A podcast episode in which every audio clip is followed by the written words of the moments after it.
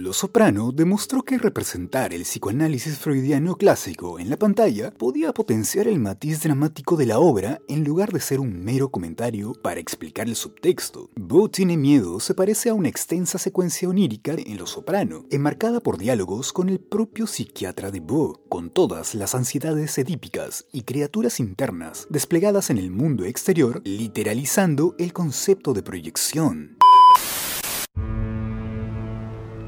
I am so sorry for what your daddy passed down to you. But I wanted a child, the greatest gift of my life.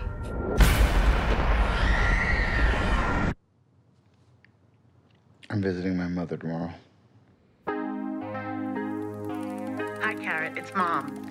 I'm just calling to say that I'm so, so, so excited to see you tomorrow. You're my angel, and I love you. Okay. I love you. Okay, bye, sweetie. I love you. Are you at the airport? I'm on my way. I just. It's not safe, is it? What do you think I should do? I'm sure you'll do the right thing, sweetheart.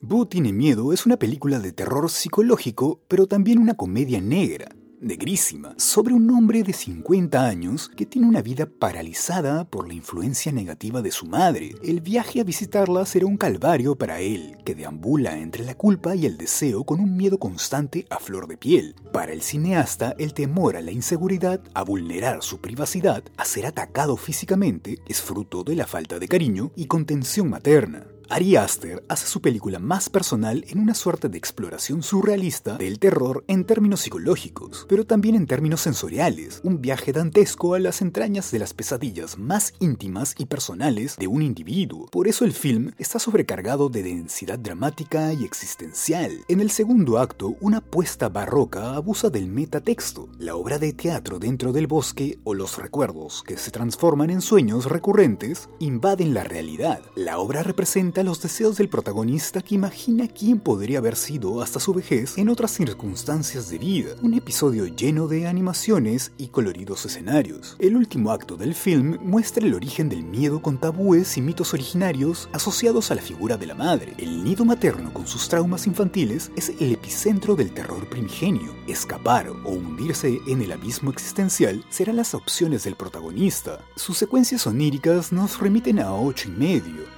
de Federico Fellini, abstrayéndonos en la oscuridad inquietante de Island Empire de David Lynch. Su fuerza simbólica también transita entre la ambigüedad de obras maestras de la talla de El espejo de Andrei Tarkovsky y las lecturas psicoanalíticas de muchos de Alejandro Jodorowsky. Boo is Afraid se inscribe en esta tradición, donde la narrativa se entrega al libre albedrío del perverso absurdo de Aster, convirtiéndose en una forma de expresión sin restricciones estéticas, ni mucho menos juicios morales. Boo is Afraid es una ola de confusión para quien no entra en el viaje, pero quienes sí se animan a hacerlo van a picar a fondo en el pozo más barroco y sinuoso de su imaginación. Nadie sabe muy bien qué es lo que está pasando y al sentir esa adrenalina es cuando se empieza a entender el punto. Es el exceso de elementos cinematográficos dispuestos a narrar la vertiginosidad del pánico y desplazarse en el tiempo con maestría técnica. Espera, ¿todavía no me sigues? De paso, también métele 5 estrellas al podcast. Sigo. Is Afraid desafía las convenciones al sumergirnos en un estado de narcolepsia dilatada, donde la realidad se fragmenta y las pesadillas se ciernen amenazantes, como pasillos de un laberinto surrealista que se estrecha inexorablemente para aprisionar a la razón. Aster logra adentrarnos en un delirio paranoide de terror metafísico que se consume vorazmente y al igual que una droga, distorsiona nuestra percepción y nos arrastra a un abismo de desasosiego interminable. Feeling sad about going home, Bo?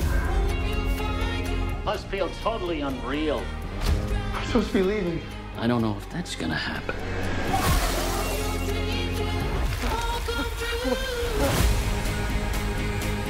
You will walk many miles. Dozens will become hundreds. Hundreds will become thousands. Your adventures will continue for years and years. I just need to get home. I know. Este podcast es una producción de Vibes Sound Design House.